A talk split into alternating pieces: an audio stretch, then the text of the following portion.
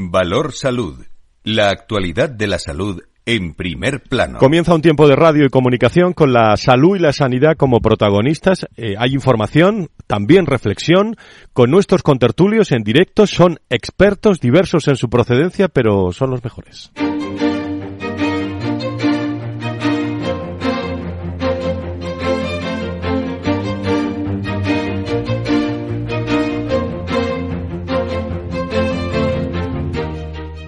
Valor Salud es un espacio de actualidad de la salud con todos sus protagonistas, personas y empresas. Con Francisco García Cabello. ¿Qué tal? Muy buenos días. Estamos en directo ya eh, en la recta final de este mes de, de julio. Quedan horas para las elecciones. 23 de julio, convocados por Pedro Sánchez y será un domingo el de este fin de semana apasionante, apasionante desde el punto de vista informativo, apasionante desde el punto de vista político, social, económico, a tenor de los resultados, decisivo para el devenir de muchos asuntos que nos preocupan, entre ellos, amigos y amigas, la sanidad y nuestra salud, que es la cita que tenemos todos los viernes, contada de otra forma aquí en Capital Radio a las 10. Si por dedicación a estos temas de salud fuera en los espacios de debate, en los que hemos escuchado el viernes pasado, lo analizábamos con Antonio Burgueño, con Nacho Nieto y también hablaremos de ello. Bueno, a unos y a otros, ¿eh? La salud no cuenta mucho para muchos, ¿eh? Aunque las listas de espera parece que se acaban en campañas, cuando llega la hora de la verdad no es tan fácil. Eh, no solo las listas de espera, sino también la colaboración público-privada, la investigación, la salud digital, la gestión de nuestra sanidad, los eh, pacientes. En fin, eh, hay muchas eh, oportunidades de, de hacerlo bien, o va a haber muchas oportunidades de hacerlo bien. Veníamos donde hablábamos mucho de ideología, de política y de sanidad, difícil separar estos asuntos. Vamos a ver los resultados de, de estas eh, elecciones. Eh, quien va diciendo incluso también si ganan unos o otros quién puede ser ministra o ministro de, de salud. Pero como bien ha dicho eh, el, líder del Partido Popular esta mañana en una, en una entrevista, ni siquiera soy presidente del gobierno todavía como para tener ministros, ¿no? Le acaba de decir también a, a Carlos Herrera hace un rato. Bueno, vamos a hablar de todas estas cosas. Eh, hoy en charla, en diálogo con muchos contertulios, nos acompaña el presidente de Sedisa, eh, José Soto, que conoce muy bien el mundo de la salud y la sanidad para charlar una charla, un café de verano hoy con él y con muchos profesionales para reflexionar sobre la salud y la sanidad antes de las elecciones eh, generales. Por cierto, le he pedido también a Fernando Mugarza, experto, doctor, que me hable del brote del botulismo. Saben ustedes que está asociado a tortilla de patatas envasadas, que han dejado por ahora siete casos, de los que cinco, dos ciudadanos de Italia que consumieron este producto en Valladolid, uno en Asturias, un cuarto en Galicia y un quinto en Madrid, han sido confirmados y dos en Málaga y en la comunidad de Valencia. Mm, son probables. Eh, tanto los dos casos confirmados de Galicia y Asturias, dos personas de 49 y 50 años respectivamente, que comieron este producto entre el 19 de julio y el 5 de, de, julio, como el de Madrid de 49 años y que síntomas, los síntomas que tenía el pasado día 10 han requerido Fíjense dónde puede llegar esto. Vamos a conocer bien, eh, no solo qué es el botulismo, lo saben todos ustedes, pero también conocer eh, qué repercusiones puede tener. Han requerido incluso tratamiento en la UCI de esta persona. El grupo empresarial Palacios Alimentación, lo conocen todos ustedes, ha salido en todos los medios, ha alertado también a los consumidores que se abstengan de ingerir y devuelvan en la tienda las tortillas de patatas envasadas que, que fabrican. ¿Qué es el botulismo? Lo vamos a hablar en profundidad en este espacio de un viernes de, de, julio, mucha gente pensando en las vacaciones, eh, en el calor, en el sol, mucho cuidado, hablaremos de dermatología también el próximo viernes. Eh, vamos a comenzar con eh, Diego Jiménez, con Félix eh, Franco, con todo el equipo de Capital Radio pendientes de los detalles de la salud y la sanidad en este viernes.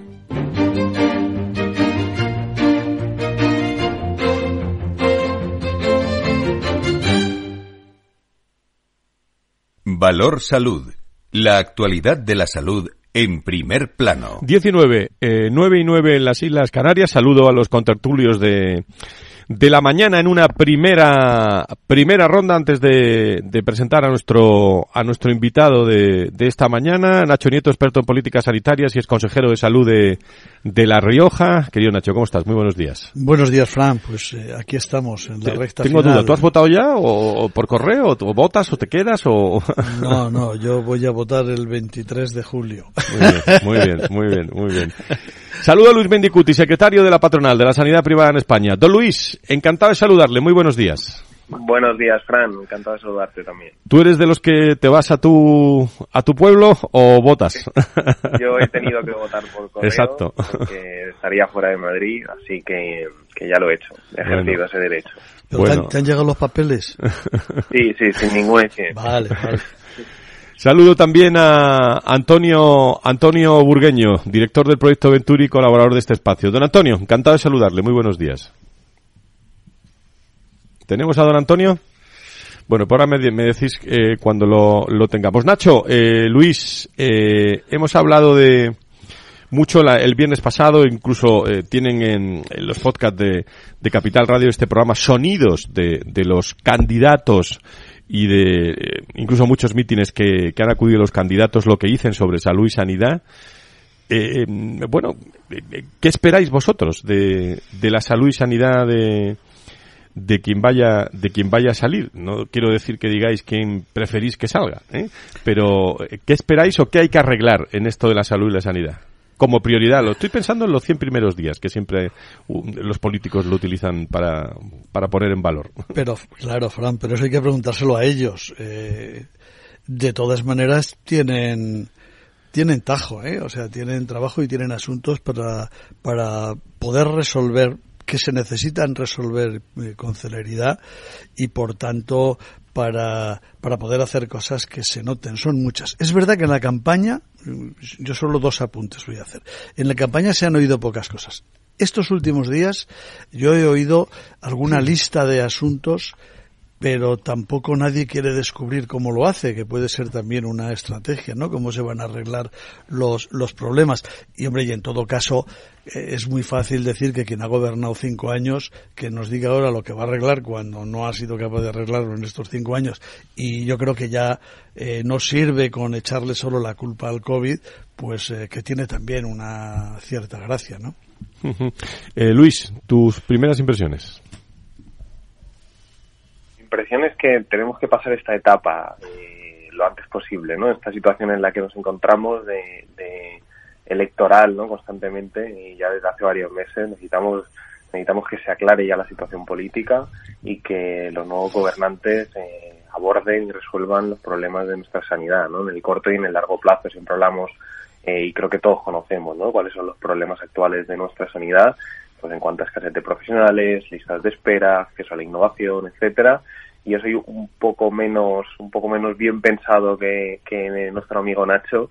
Mm, los, cuando, cuando analizas los programas electorales de los partidos políticos, eh, diagnostican muy bien cuáles son estos problemas, porque yo creo que los conocemos todos, sin embargo no ofrecen una solución. ¿no? Y no, no, no sé si es que se la están guardando porque no la quieren desvelar o es que sencillamente no la tienen muy clara. Vosotros sí lo tenéis claro, ¿no? Habéis mostrado el decálogo de, de la sanidad privada. Hablamos aquí el viernes pasado, donde en estas primeras posiciones, eh, la planificación del mundo de los recursos humanos es como una gran prioridad, ¿no? Efectivamente, nosotros desde Aspen, y ahí lo contamos eh, la semana pasada en estas ondas, pues hicimos una serie de, propuestas y diagnósticos em, eh, que, son las, las que queremos trasladar al nuevo gobierno que salga de las urnas este domingo. No obstante, estamos a la expectativa.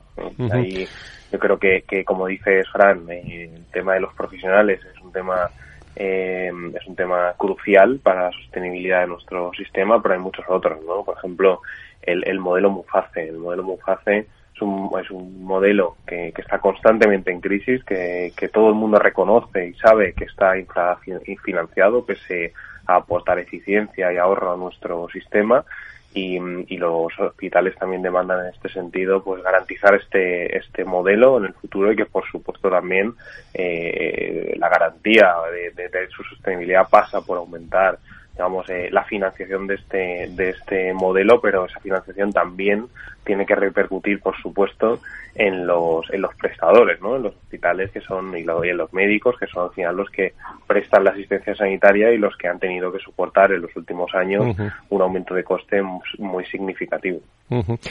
Fernando Mugarza, el director de desarrollo del IDIS. Eh, doctor Mugarza, muy buenos días, bienvenido.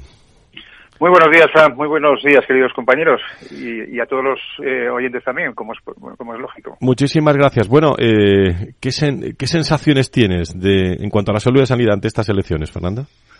Bueno, pues eh, como todo es expectante, ¿no? Expectante para ver lo primero cuál es el resultado de las urnas el día 23.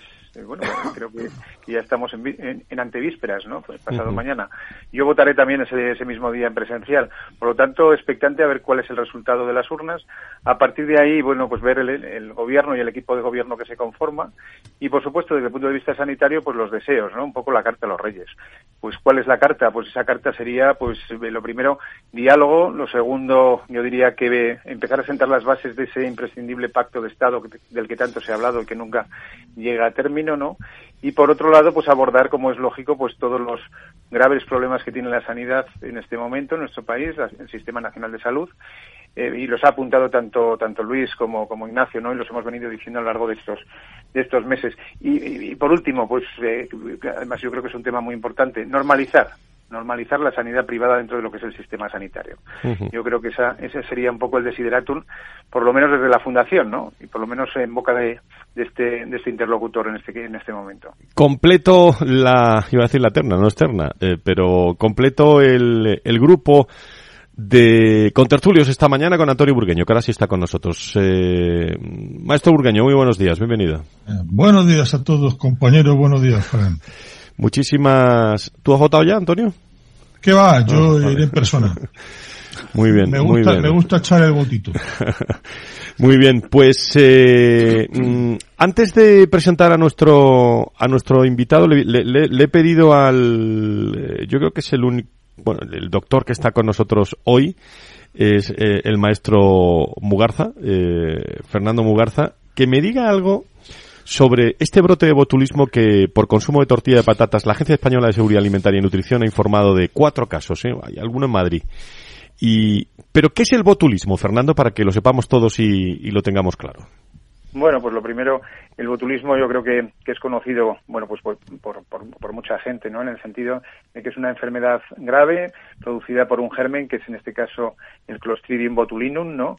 Y que produce una serie de, de toxinas, ¿no? Una serie de toxinas en determinadas condiciones que son en ese sentido neurotóxicas, ¿no? Es decir, que afectan directamente al sistema nervioso, ¿no? El botulismo suele ser de, transmisión alimentaria, no exclusivamente, pero fundamentalmente de transmisión alimentaria y se caracteriza, pues así en general, por una parálisis flácida descendente que puede producir puede llegar a producir incluso insuficiencia respiratoria. ¿no? Eh, los síntomas pues los hemos estado viendo a lo largo de, estos dos días pues por los medios de comunicación, ¿no? pero incluyen pues desde fatiga, debilidad, vértigo, eh, seguidos generalmente pues a lo mejor por visión borrosa, por sequedad de boca, dificultad para tragar y hablar y también pueden concurrir pues algún tipo de síntomas digestivos. ¿no? Por lo tanto, eh, la, enfermedad en definitiva puede generar debilidad ¿no? en el cuello y los brazos y, afectar posteriormente, como decía antes, a los músculos respiratorios. Bueno, en definitiva, eh, estamos viendo una eh, toxinfección alimentaria producida previsiblemente o presumiblemente, porque creo que en este momento están todavía por determinar si realmente es, eh, es el caso de las tortillas, ¿no? Pero eh, Sanidad está detrás de, todo ello y en breve pues tendremos la confirmación o eh, por lo menos la determinación del agente causal, ¿no? Lo que sí que lo que sí que es importante, yo diría que, este tipo de, transmisión no es transmisión entre humanos, no, sino que se produce a través fundamentalmente de, productos con bajo contenido de oxígeno y en algunas combinaciones de temperatura de almacenamiento y determinados parámetros parámetros de conservación, ¿no? Fundamentalmente, bueno, pues en conservas de alimentos hechas sin las debidas precauciones y con eh, alimentos inapropiadamente procesados, enlatados o embotellados, fundamentalmente en casa. Yo aquí lo que sí que diría es que es muy importante que atendamos pues a, las indicaciones también de los productos que consumamos, fundamentalmente muy importante los temas de los periodos de caducidad, muy importante, y luego también muy importante y especialmente en estas fechas que estamos en pleno verano con esta canícula, pues lógicamente las, las eh, formas de procesado y las formas de conservación. Esto, esto yo creo que, es muy importante. Y ante la sospecha, ante cualquier sospecha, pues lógicamente acudir al médico, abstenerse, por supuesto. Te, digo de seguir comiendo. exactamente, y además pues acudir a un, a un, a un centro médico pues para que determinen si realmente es, causal o no. Lo bueno de estas cosas, Fernando, eh, como médico, es que se se detectan enseguida, ¿no? Y no, no se producen ciertas alarmas, ¿no? Además, lo, hay grupos empresariales que, que enseguida actúan, una comunicación de crisis eh, coherente, eh, avisando de, y a la sociedad de, abstenerse de ingerir, ¿no? Y que devuelvan a las tiendas las tortillas y, y todo eso. O sea, se reacciona bien, ¿no? Sí, yo creo que sí. Yo creo que en este caso ha sido una reacción rápida, como tú dices, ágil, como más procede en estos casos, ¿no? Y especialmente, como digo, pues en estos momentos y en estas fechas, ¿no? De verano. Lo que sí que es importante también decir es que, gracias a Dios, tenemos una antitoxina que se debe de administrar, lógicamente, lo antes posible tras, eh, que se produce el diagnóstico clínico. Y esto, por lo menos, pues ya también, eh, primero, entre eh, la identificación, lo segundo, el seguimiento, lo tercero, la recogida del producto y lo cuarto, pues la, la disposición de la antitoxina, yo creo que hace que, bueno, pues que podamos estar seguros y confiados, especialmente porque nuestras autoridades sanitarias y nuestros expertos están detrás. Pues qué suerte tener a Fernando con nosotros como médico para explicarnos bien el, botulismo que está ahí en todos los eh, medios y, en, eh, y, estos días, eh, sobre todo con esas tortillas de, patatas que es lo que, lo que ha salido. Pues ya lo conocen todos, todos ustedes. Enseguida nos está esperando José Soto, presidente de Sediza, para charlar con él. Valor Salud. La actualidad de la salud en primer plano. Está Fernando Mugarza, que le dará tiempo a hacer alguna pregunta. Está Luis Medicuti, está Antonio Burgueño, está eh, Nacho con nosotros eh, también, eh, Nacho Nieto, y yo saludo y le doy los buenos días a una persona que conoce muy bien el mundo de la salud y la sanidad en nuestro, en nuestro país, a José Soto, presidente de, de SEDISA. Don José, muy buenos días, bienvenido. Buenos días, Fran. Muchas gracias por haberme invitado otra vez a la tertulia. Mm, muchas gracias por hacerme coincidir con gente que, que, que sabe tanto y que además tiene opiniones preclaras mm, de los que aprendemos mucho. Bueno, yo eh, se le hago la misma pregunta pero de otra forma. Las puertas de este 23 eh, de julio y tras una campaña en la que se han pasado, esta es mi, una, mi opinión, ¿eh? de puntillas por la salud y la, y la sanidad, eh, sea el que sea, pero ¿qué demandas se pueden hacer al, al nuevo gobierno, eh, Pepe, para responder a las necesidades de, de los gestores sanitarios? ¿Qué es lo más urgente?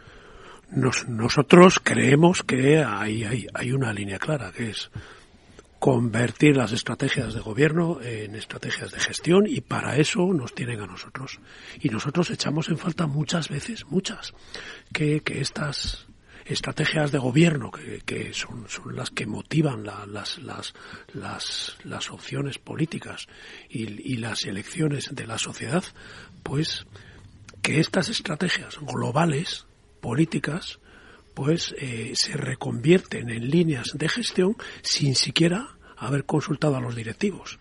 Nosotros creemos que es un error, porque los directivos españoles cada vez mm, son más, somos más formados, más profesionales, aunque tenemos también esa batalla de la profesionalidad, más profesionales eh, y con, más experiencia. Y entonces es, es un desperdicio, creemos nosotros, pues no hacernos participar también de esas, de esas líneas estratégicas en que se reconvierten las líneas políticas. ¿Cómo podría mejorar la, la colaboración de, de los directivos de la salud eh, con las administraciones públicas, por ejemplo, a la hora de regular determinados temas. Eh, hablaba Luis Mendicuti, hablaba Aspel del, decálogo de los recursos humanos que, que, están siempre ahí en primer plano cuando hablamos de salud y sanidad, Pepe. Sí, a ver, eh, nosotros tenemos un lema que es la buena gestión también salva vidas. Eso hay que reconocerlo, porque la buena gestión significa que es realizada por personas que no necesariamente se asocian a opiniones políticas, sino a, experiencia, formación, eh, deseos y trabajo constante para mejorar el, el, dominio de las competencias que se requieren a cada directivo en cada puesto. Eh, y eso, eso es urgente regularlo. Hemos estado trabajando toda esta legislatura que, que ahora ha terminado, hemos estado con el Ministerio y con la representación de las comunidades autónomas por, por, por, encargo del Congreso de los Diputados en unas líneas de mejora de la profesionalización directiva y llegamos al final cuatro años después y la verdad que no sentimos haber haber convertido en ninguna en, en ninguna medida concreta los trabajos de elaboración de propuestas, de distribución, de discusión, de etcétera, no lo sentimos. A veces llegamos a pensar que lo único que se quiere es que los directivos seamos perritos fieles, diríamos, ¿no? Eh, si, se nos permite eso. Y nosotros ofrecemos lealtad más que, que creemos que es más exigente que la simple fidelidad. Está, como digo, con nosotros Luis Mendicuti, Fernando Mugarza, Antonio Burgueño y, Nacho Neto. Magnífico elenco de, reflexión sobre la salud y la sanidad. Como Fernando se tiene que ir en la primera parte y, don José no tiene prisa hasta mañana, después de la pausa vamos a seguir un rato charlando, charlando con él. Eh, Fernando, te doy, te doy el turno y así ya le puedes preguntar lo que, lo que quieras y, y te, y te liberamos ya. Muy bien, pues hoy un placer, como siempre, querido presidente. José, hoy un placer estar contigo aquí en las, en las ondas, ¿no? De la radio también. Oye, eh, tengo, tengo una cuestión, ¿no? Ya que estamos aquí con la vorágine electoral, y yo a la hora de revisar los programas eh, electorales de los diferentes partidos políticos, de los principales partidos políticos, ¿no? Pues he echado en falta, o al menos no he sabido ver, un tema que yo creo que es muy importante, que es el tema de la financiación del sistema sanitario, ¿no? Porque todos hablamos de, y se habla siempre de insuficiencias, ¿no? Desde el punto de vista asistencial, pero vienen derivadas de una insuficiencia también presupuestaria, de una insuficiencia estructural y también de una insuficiencia estratégica. Desde el punto de vista de SEDISA, ¿cómo veis este aspecto? Que es, yo creo que es un tema muy interesante. Fernando, muchas gracias. También es eh, un placer para mí compartir este ratito contigo, como hemos compartido otros y siempre aprendiendo. Eh, la financiación eh, proveniente del exterior de los servicios sanitarios, es decir, la que, la que vienen los presupuestos, si, si, si es en centros públicos o la que viene de, de, los capitalistas que, que son, son los dueños, son los de, de las redes privadas, la financiación viene desde fuera y también se consigue desde dentro con una, con una gestión eficiente. Es decir, si se emplea menos recursos, lo que se tiene puede llegar para financiar más, más necesidades asistenciales. Eh, y, es, y esto a veces se, se, nos olvida. Exigimos siempre que los presupuestos sean mayores, que se nos dote más, que etcétera. y, y lo otro, y la gestión, pues no nos, no, no, no nos enfoca tanto a nuestros esfuerzos y a nuestros empeños. sin embargo, a mí me parece, no obstante, dicho eso, evidentemente eh, creemos, es una creencia generalizada en Sedisa, que deberían aumentar los presupuestos destinados a, la asistencia sanitaria. Seguimos con financiación. En unos instantes, Fernando, gracias. Se quedan el resto de contertulios. Si podéis. Un abrazo. Y seguimos con charla en diálogo en esta tertulia de, de viernes. Salud y Sanidad con José Soto, presidente de Sedisa.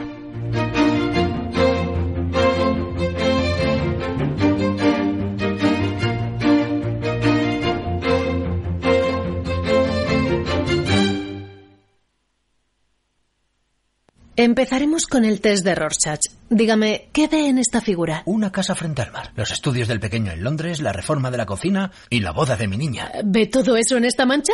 En Renta 4 Banco sabemos que hay cosas que no te puedes quitar de la cabeza. Por eso hemos creado nuestro planificador financiero familiar, un servicio gratuito que te ayuda a planificar tus necesidades financieras, futuras y actuales, para que no tengas que preocuparte de nada. Entra en r4.com y descúbrelo. Renta 4 Banco. ¿Quieres más?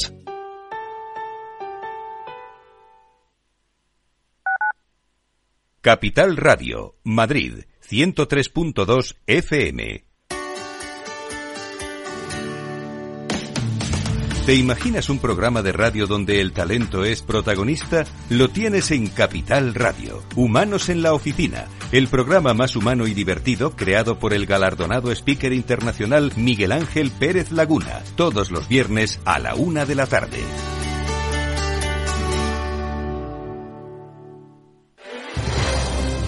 Si quieres entender mejor todo lo que rodea a nuestro sector alimentario, tienes una cita en La Trilla un gran equipo de especialistas te acercará a la actualidad económica y política desde el campo hasta la mesa.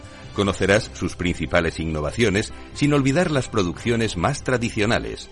Los sábados de 8 a 9 de la mañana con Juan Quintana, La Trilla de Capital Radio.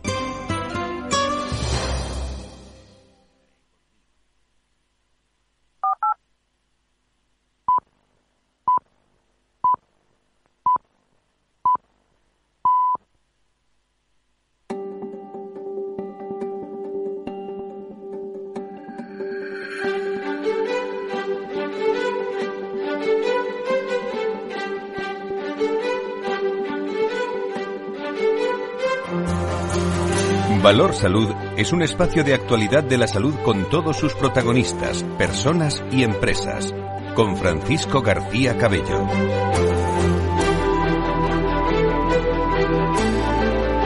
Las diez y media, las nueve y media las Islas Canarias, tertulia sobre la salud y la sanidad, todos los viernes eh, aquí con, eh, con expertos en, en su procedencia. Tocamos eh, asuntos que interesan a todos los ciudadanos eh, y que eh, son eh, muchas veces servicio público. Hemos hablado del botulismo con la explicación de Fernando Mugarza. Esperemos que no haya más, más casos. La Agencia Española de Seguridad, Alimentación y Nutrición, lo, lo comentaba yo antes, ha informado de cuatro casos de botulismo y varios probables con un vínculo común. El consumo de tortilla de patatas envasada adquirida en diferentes supermercados parece que es una de las, de las causas y, y bueno, no hay eh, ni mucho menos alerta en este sentido, pero cuando hay muy buenos profesionales en este entorno, en un lado y en otro, en el ministerio, la reacción de las empresas, y parece que es un asunto controlado que, ha llevado incluso alguna persona a la a la UCI, ¿eh? En, eh, de los eh, de los iba iba a decir afectados por, por el botulismo. Conocen todo sobre el botulismo ya. En este programa estamos charlando en charla de verano antes de las elecciones con el presidente de Sedisa, con, eh, con Pepe Soto, con José Soto, que nos acompaña como presidente de la Sociedad Españolas de Directivos de la Salud. Con él estamos conversando y sobre todo los temas de actualidad.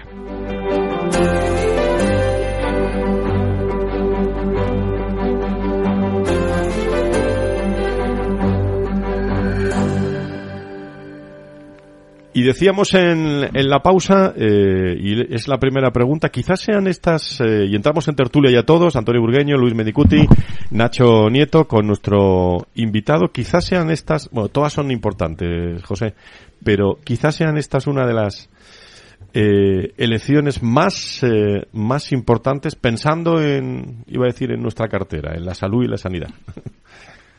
¿Cuál es tu no, opinión? a ver, a mí, a mí me parece, a mí me parece que son importantes estas elecciones porque marcan un futuro, un futuro complejo.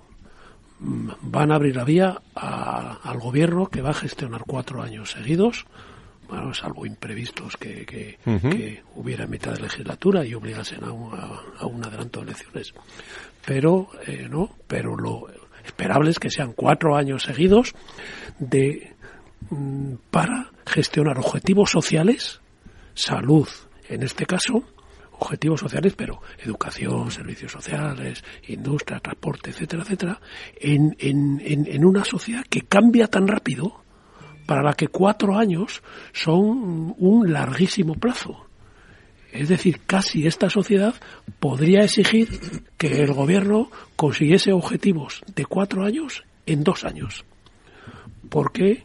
Porque si no es que nos quedamos tan atrás que es que no incorporamos, ejemplo, a nuestro sistema sanitario, no incorporamos innovación, no incorporamos la inteligencia artificial, no incorporamos profesionales adecuadamente formados en, distintas especialidades que se van generando, no incorporamos financiación suficiente, etcétera, etcétera, etcétera. Y eso, claro, eso motiva que haya mucha expectación por a quién le va a tocar este gobierno de este periodo tan difícil que, que, que va a llegar ahora. Uh -huh.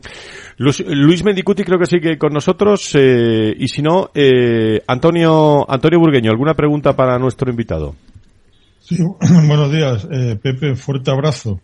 Me hubiera encantado estar ahí con vosotros, pero es imposible. Y nada, te estaba escuchando, os estaba escuchando a todos Y yo me quedo, ha habido muchas cosas interesantes, pero Pepe me decía que eh, decía que había un gap entre el gobierno y la, gestión, ¿no? Había ahí que y, y luego hablaba Fernando ponía marcha la, ponía encima de la mesa el tema de la financiación y ahora Pepe nos decía bueno pues que hay que hay que hacer lo mismo que el 4-2. Yo creo que Pepe lo mismo eh, tenemos que estar contentos porque me estoy acordando ahora mismo de cuatro nombramientos muy recientes, ¿no? Que a lo mejor nos pueden ayudar a estos pasos. Aparte de que sean amigos, son muy buenos profesionales. César, César eh, Pascual como consejero de, de, Cantabria o Luis, eh, Luis Carretero como, como de Servicio Cántabro, director, o Marciano Gómez y, y Francisco Ponce. Son cuatro casos que vienen de la gestión, son expertos en gestión y están en uno quizás pueda ayudar este tipo de nombramientos, ¿no, Pepe? Eh, hola Antonio, un abrazo de vuelta. Eh, claro. No, quiero hablar de los nombres en concreto, los he puesto de ejemplo, ¿eh? Digo, ya, por la dinámica, ¿no? Pero, has mencionado, fíjate, a cuatro socios nuestros de Sedisa. Sí, sí, sí, sí, sí, por eso. ahí eh, y que están en este momento, entran a, asumir retos importantes, no solo labores y no solo competencias, sino además retos. Retos. Y los retos, los grandes retos, se asocian a personas valientes, en primer lugar, con valor. Segundo, personas formadas en el campo que le toca asumir los retos ¿eh? y tercero personas leales leales a sus a sus responsables a sus jefes etcétera eh, no únicamente en Cantabria, en la Comunidad Valenciana, has mencionado, también. No, solamente los he puesto ejemplo, quiero remarcar eso, Pepe. eso es, ¿no? Pero que es que es bueno que la sociedad sepa y perciba que tiene dirigentes que saben de qué hablan y que saben mm, cómo solucionar los problemas y cómo abordar los retos sociales. Es clave. eh, Nacho. Bueno, se están diciendo cosas interesantes, ¿eh? no, hay, no hay ninguna duda. A, Pepe no le saludo porque nos hemos eh, saludado ya hace rato y estamos aquí ya eh, cerquita los dos toda la mañana. Pero vamos a ver, eh, hay una eh, en, la propia dinámica de Sedisa, las cosas que hay que hacer, yo las he podido, podido apreciar en los últimos tiempos, donde se ha hecho una tremenda apuesta, por ejemplo, por todo lo que es digitalización y salud digital. Algo sin lo cual no podemos estar hablando de futuro ni siquiera de presente. Pero bueno, dicho esto, eh, es verdad que la, que la política y la gestión eh, no se deben revolver o mezclar demasiado, pero las dos son necesarias, porque sin una buena política sanitaria va a ser muy difícil hacer luego una buena gestión sanitaria. Lo mismo que eh, eh, también llevar a cabo una práctica clínica que es fundamental también eh, tras una tras una buena gestión sanitaria. La gestión sanitaria, sin ninguna duda, la gestión es importantísima, pero también tener una política clara de lo que necesita la sanidad, de los problemas que tiene y de cómo resolverlos, porque porque eh, sin ninguna duda eh, los principios fundamentales de lo que se va a hacer después salen salen de ahí, salen de los consejos de gobierno, salen del Consejo de Ministros y salen de los directores directivos de determinadas entidades. Eh, públicas iba a decir y también privadas ¿eh? porque porque en esto eh, estamos todos y somos necesarios todos. Pero lo que, lo que ahora mismo nos está haciendo falta, y yo creo que eso es lo que tenemos que, que pedirle al gobierno que sea, aunque vuelvo a decir lo de antes, me ha, me ha hecho incluso ilusión que me dijese, que me dijese eh, Luis Mendicuti que yo, en fin, que veía las cosas como con, con, bueno, yo lo que tengo sobre todo es buenos deseos, más que, más que verlo. Bola de cristal, no, ¿no? No, no, y, y, ver muy bien lo que, lo que ha estado pasando tampoco, ¿eh? no lo veo bien. Eh, trato de, tener ideas claras, pero no lo veo bien y lo que tengo son buenos deseos sin ninguna duda, aunque a veces tampoco nos hacen mucho caso. Pero a lo que íbamos, ¿no? Eh, yo creo que es muy importante en esas líneas que se establezcan y en esos, afrontar los verdaderos problemas de la sanidad española y muchos de ellos son eh, problemas de, de fondo, muy de fondo, de la organización, de cómo estamos funcionando en este momento, de que a los profesionales los tenemos que poner también en la línea de que puedan utilizar todas las herramientas que ahora mismo eh, se están poniendo, poniendo delante. Mm, eh, muchas veces están capacitados, les tenemos que ayudar más y luego, por supuesto, ponerles, ponerles los medios. Y ya eh, veo Pepe tiene ya ganas de contestarme sin ninguna duda, pero ya otro un tema que antes eh, se ha dicho, yo no sé si lo ha dicho Fernando, pero bueno, el pacto, ese pacto político por la por la sanidad seguramente que estaría muy bien. Yo sabe, yo siempre he dicho que creo que nunca se va a conseguir por la experiencia de los últimos 30 años solo por eso. Pero pero eh, lo, lo importante lo importante es que, la, que las políticas, si, si, no hay un pacto, por lo menos que se deje de verdad eh, trabajar y que, y que las políticas sean buenas, que sean buenas políticas de sanidad y para la sanidad. Don José, ¿alguna cosa? Eh, no, yo me he encontrado con Nacho en la puerta del estudio y me ha tranquilizado muchísimo porque así ya me, ya, ya, ya me pone feliz, diríamos, porque él clarifica mucho los temas. A ver, política y gestión. Eh, es, esto es clave porque cuando nos enredamos en la gestión, recurrimos a la política y cuando nos enredamos en la política tenemos que buscar dos leitmotiv que nos, que nos, que nos vuelvan otra vez a la realidad. Uno es el paciente. Es decir, mucho debate, políticos, gestores, profesionales, etcétera, etcétera, y muchas veces aquí en esta tertulia todavía no ha salido el paciente. Mm, desde luego. Es decir, claro, ¿no? Y todo estamos haciéndolo por el paciente. Y si hay alguna política que no resulte bien o alguna medida de gestión, de, de, de, aplicación de esa política que no resulte tampoco bien, deberíamos parar y decir, vamos a ver, ¿qué le está pasando a los pacientes? ¿Por qué el botulismo es importante ahora? Porque hay pacientes ahí en medio que, es, que están viendo esa afecta. Y lo segundo, el segundo leitmotiv, siempre que, que, nos, que nos ha de hacer reflexionar, mm, no es la asistencia sanitaria, sino la salud el resultado de la asistencia, de la investigación y de la docencia en la salud de la sociedad a la que todos servimos, diríamos, en, estos servicios públicos que son tanto los públicos como los privados. Eh, eh, si, si, si, si, nos atascamos alguna vez en algo, en presupuesto, en formación, etcétera, etcétera, pensemos en salud. Y de esta manera abrimos un campo muy amplio, muy amplio, que es el abordaje político a los determinantes de la salud que eso es decir, hombre, a lo mejor es volver al siglo pasado, no es volver al siglo pasado porque es, es que a lo mejor son los mismos determinantes agravados u, u otros determinantes añadidos también. A mí me parece que eso es lo que está pasando ahora y lo que es clave que sigamos cultivando desde las organizaciones eh, que estamos en el campo de la salud. una última cuestión por mi parte. Eh, me está esperando eh, personas que saben mucho sobre la nueva ley de desarrollar la ley de farmacia en la Comunidad de Madrid. Vamos a hablar de eso, de eso ahora. Pero eh, corríjame, don José, pero Sedisa, la Fundación Sedisa y el Comité de Antiguos Alumnos eh, al SEDISA han lanzado por séptimo año consecutivo, en colaboración con la Fundación Beatriz para la Salud de las Becas, eh, SEDISA al, al SEDISA, a ver si me lío yo, 23, 2023, a la innovación en la gestión sanitaria. ¿Qué nos puedes contar sobre estas ayudas y, sobre todo que a la vuelta de vacaciones? Eh, septiembre, el comienzo de curso. ¿Qué dos cosas ahí tiene el presidente de SEDISA en, entre manos para poner, para poner en marcha? respecto a las becas eh, de, de, de, investigación en innovación, diríamos, ¿no?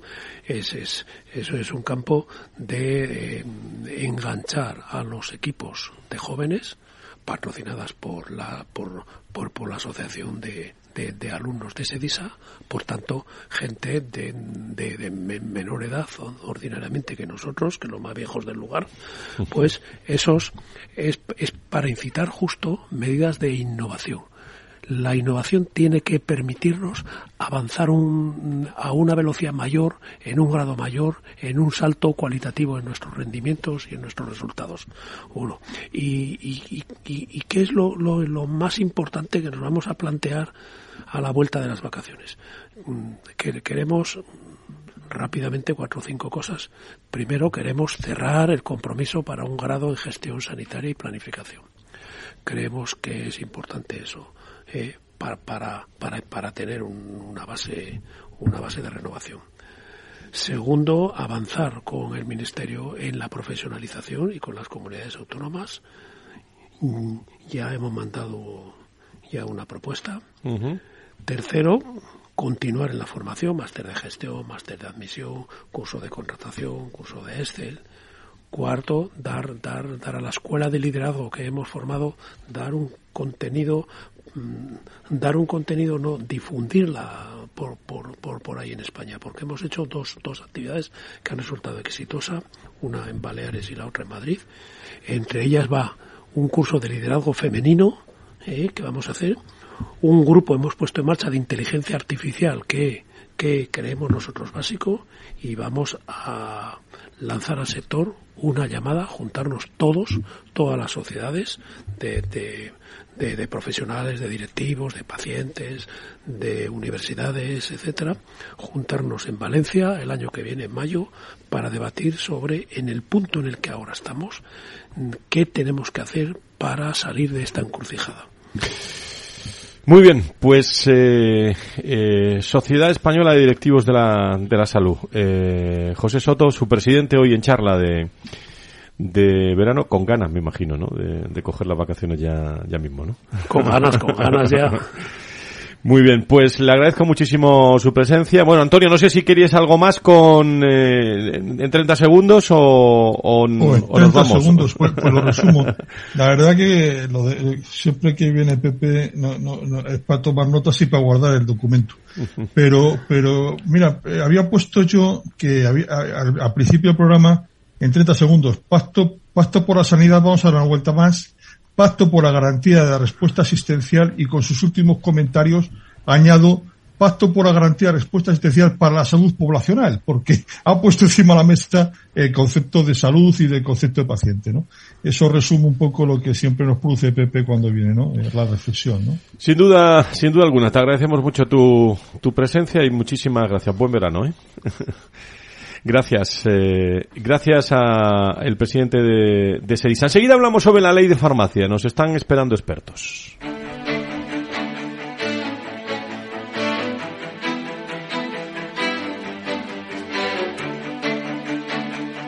La salud al alza. Valor salud.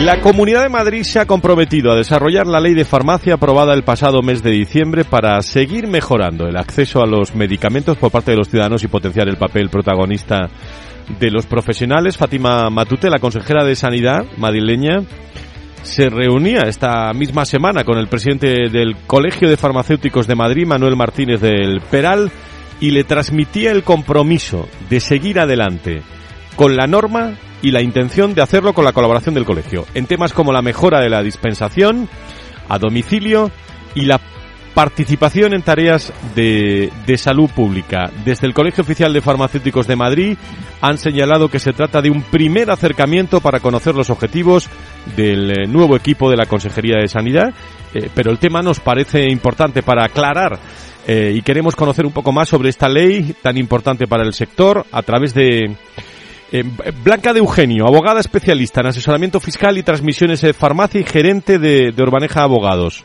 Querida Blanca, ¿cómo estás? Muy buenos días, bienvenida. Buenos días a todos. Muchísimas gracias. ¿En qué consiste, Blanca, esta, exactamente esta ley de farmacia?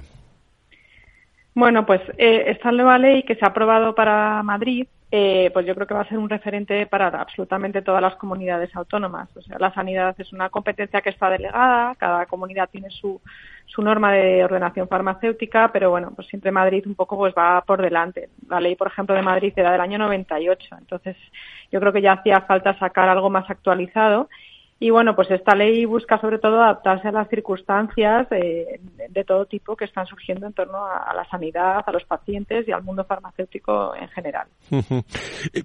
Tiene mucho que ver eh, todo esto con los ciudadanos. Estamos hablando de innovación, estamos hablando de, de nuevas formas de, de atención.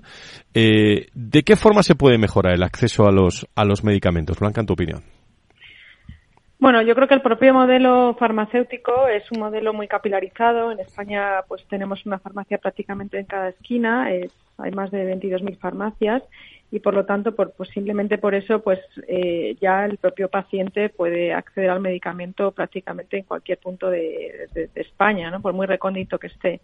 Eh, luego, obviamente, también eh, en, los, en, cuanto a los propios medicamentos en sí, pues yo creo que tenemos en España un gran desafío con los medicamentos más innovadores que realmente están tardando muchísimo tiempo en, en, introducirse en España, pues para pacientes oncológicos y enfermedades raras, donde cada yo creo minuto cuenta. Entonces es importantísimo no solamente desde el punto de vista asistencial, sino también desde el punto de vista de los laboratorios, ¿no? Porque si uh -huh. se tarda tanto tiempo en implantar en España, pues obviamente desincentiva su, su, su investigación y su inversión. Y bueno, luego por otro lado, eh, están bueno pues muchísimos medicamentos que, que, en los últimos años hemos visto que han salido de las de los hospitales perdón de las farmacias para ser dispensados en hospitales y bueno siempre existe la reivindicación por parte del sector que, que, que existen estos medicamentos deberían volver a la farmacia porque obviamente es muchísimo más fácil para el paciente conseguirlo a través de una farmacia que a través uh -huh. de un hospital la ley de... entonces bueno sí. pues todo ello pues haría sí decía que la ley de farmacia se hace pensando en todos no en los ciudadanos pero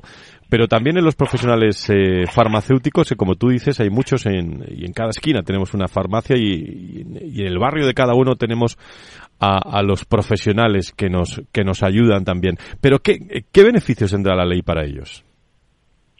Bueno, son principalmente cinco las novedades. La primera y más práctica es en materia de horarios. Eh, siempre y cuando se cumpla un horario mínimo, a partir de ahí las farmacias pueden un poco ajustar el horario a sus necesidades. Farmacias que quieren abrir, por ejemplo, más temprano, cerrar más tarde, etcétera. Luego, en segundo lugar, el problema más polémico es el tema de la atención a farmacéutica domiciliaria eh, bueno, pues la ley lo, lo, lo, va a permitir, pero obviamente tiene que ser objeto de desarrollo reglamentario, de ahí la reunión que, que, ha tenido el presidente con la Consejería de Sanidad, porque es un servicio que, aunque está previsto únicamente para pacientes que realmente tengan dificultades, discapacidad, pérdida de autonomía funcional, eh, hay un poco que, bueno, pues que, que, concretarlo un poco más, ¿no? Eh, luego, en materia de publicidad, también, eh, cuando salió la, la, ley de Madrid no existían las redes sociales, no había página web, uh -huh. no había nada, entonces, bueno, pues por primera vez ya se puede regular el tener una web, unas, unas redes sociales con ciertos límites. En cuarto lugar, eh, los SPD, es decir, el, eh, que es un servicio también dirigido a pacientes polimedicados, que solamente lo podrá realizar un titular de oficina de farmacia y también se regula con esta ley. Y por último, también pues permite tener nuevas secciones y bueno, pues estas son las, las principales cinco novedades, eh, aparte de darle al farmacéutico un mayor eh, potencial, una mayor capacidad, digamos, asistencial, ¿no? Eh, uh -huh. Calificar el propio acto de dispensación, por ejemplo, como asistencial por parte del farmacéutico. Uh -huh. Estamos hablando con Blanca de Eugenio, que conoce bien la ley farmacia, asesoramiento fiscal, transmisiones de farmacia. No sé si Nacho Nieto, Antonio Burgueño tienen alguna reflexión sobre, sobre esto o alguna inquietud para para nuestra invitada, la recta final del, del programa. Eh, Antonio, Nacho, Nacho, Antonio. Buenos días. Sí, Adelante. Hola, buenos días. Eh, yo creo que, que la, la, ley de farmacia de Madrid ha efectivamente abierto algunas posibilidades, a pesar de que ya era muy antigua y estaba desfasada de los, de los eh, tiempos actuales, pero que siempre ha estado rondando la idea de que con esa ley de farmacia una de las cosas que se conseguía era integrar mucho más la farmacia dentro de esa eh, red asistencial, dentro de lo que es prestar la atención sanitaria, en este caso a través de la atención farmacéutica, a todos los eh, ciudadanos que la precisan, que somos todos al final, porque si todos eh, necesitamos atención sanitaria y vamos al médico, mm, todavía más a la farmacia. ¿no? Entonces yo creo que eso ha sido una cuestión importante que junto a algunas herramientas que ya estaban eh, dispuestas para acercar a los, a los pacientes a la farmacia y al sistema sanitario, pues también ha, ha, ha conseguido de esa forma acercar a la propia farmacia más a los profesionales sanitarios y a los centros sanitarios. Antonio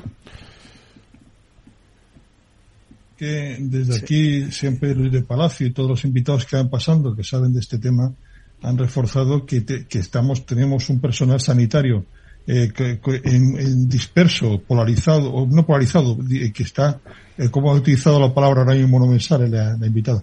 Bien, eh, eh, y que, y que evidentemente pues están a disposición para ayudar a que, a descongestionar y hacer más, más fácil el acceso al tratamiento. A mí el hecho de que esta ley eh, dé de, eh, a dispensación como un acto asistencial, no deja de ser un acto de tratamiento, pues evidentemente me parece muy interesante. No la gestión de un tratamiento, ¿no? porque no solamente dar un, un fármaco, sino controlar y gestionar un, tratamiento. Me parece muy interesante. Dos últimas cuestiones para nuestra invitada. Eh, ley de farmacia en la Comunidad de Madrid. Blanca, no, no es la primera comunidad que desarrolla una norma para el sector, ¿no? ¿O sí? No, en realidad todas las comunidades lo tienen. Las más recientes son eh, Galicia y ahora Madrid. Entonces, evidentemente, esta ley es un ejemplo para el resto de las comunidades y vamos a ver en los próximos años cómo se van a ir modificando las leyes de las demás comunidades autónomas. Eh, los temas son más polémicos, ahí están encima de la mesa, la atención farmacéutica domiciliaria y el tema de la publicidad, que creo que son dos aspectos que van a estar esenciales, que no están en ninguna ley y que deberían meterse absolutamente en todas las comunidades autónomas. Bueno, y me imagino que por último, el papel también del Colegio Oficial de Farmacéuticos de, Madrid, de cara sobre todo a la coordinación y la colaboración también con la, con la Administración Sanitaria para el desarrollo de la norma será, será clave, ¿no? Sí, el, el colegio agrupa aproximadamente a 14.000 farmacéuticos colegiados en la Comunidad de Madrid eh, y, bueno, pues muchos de los que trabajan en el propio colegio tienen farmacia, es decir, están muy cerca de las necesidades de los pacientes. Entonces, eh, es lógico que, hayan entendido un poco su colaboración para trabajar juntos en, en, la prevención y promoción de la salud de los ciudadanos, en desarrollar todas estas cuestiones que hemos dicho más polémicas, porque sin duda el envejecimiento, la cronicidad, la polimedicación, la dependencia pues son los grandes retos de, toda la sociedad española y, concretamente de la Comunidad de Madrid. Por lo tanto, tiene que haber una colaboración por eso entre ambas entidades. Pues ley de farmacia en la Comunidad de Madrid, una de las primeras cuestiones que ha charlado con el eh, presidente del Colegio Oficial de Farmacéuticos de, Madrid, la, actual eh, reciente consejera de Sanidad madrileña, Fátima Matute. Seguiremos muy pendientes de, de todo de todo esto. Blanca, gracias por aclararnos todo. ¿eh? muchísimas gracias. Felices vacaciones. muchas gracias a vosotros. Muchas gracias. Gracias. Gracias por todo.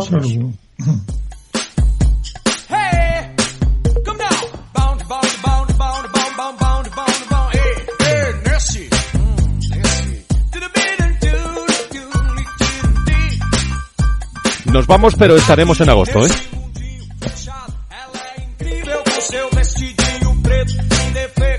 Digo que estaremos con los mejores sonidos los viernes de salud y de sanidad aquí en Valor Salud.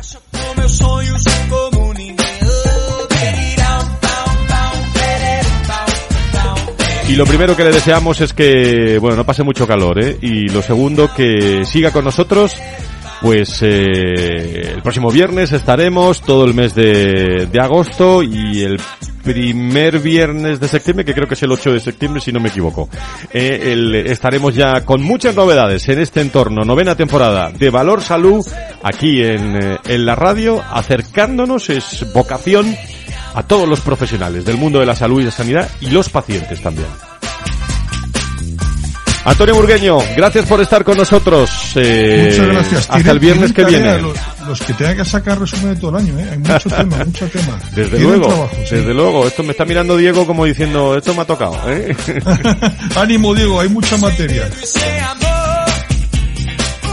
Querido Nacho, gracias por estar con nosotros aquí los, eh, los viernes y eh, ¿tú eres de votar y tema de vacaciones o todavía te queda un poquito? No, no, yo el, viernes que viene eh, comentaremos los resultados. Muy bien. Pues ahí estaremos. Muchísimas gracias por estar con nosotros, a todos ustedes, queridos amigos. bueno, es un fin de semana importante, de, de mucho seguimiento informativo.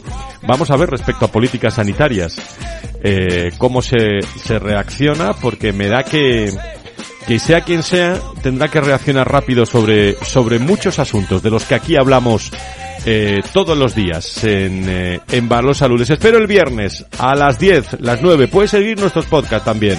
Eh, Capital Radio y ahí tiene todos los, eh, los contenidos. Y el lunes estamos en el programa de personas y de, y de recursos humanos también aquí eh, con el foro de recursos humanos en, en la radio. Buen fin de semana, adiós, cuídense. Valor Salud. La actualidad de la salud en primer plano todas las semanas con sus personas y empresas. En Capital Radio, con Francisco García Cabello.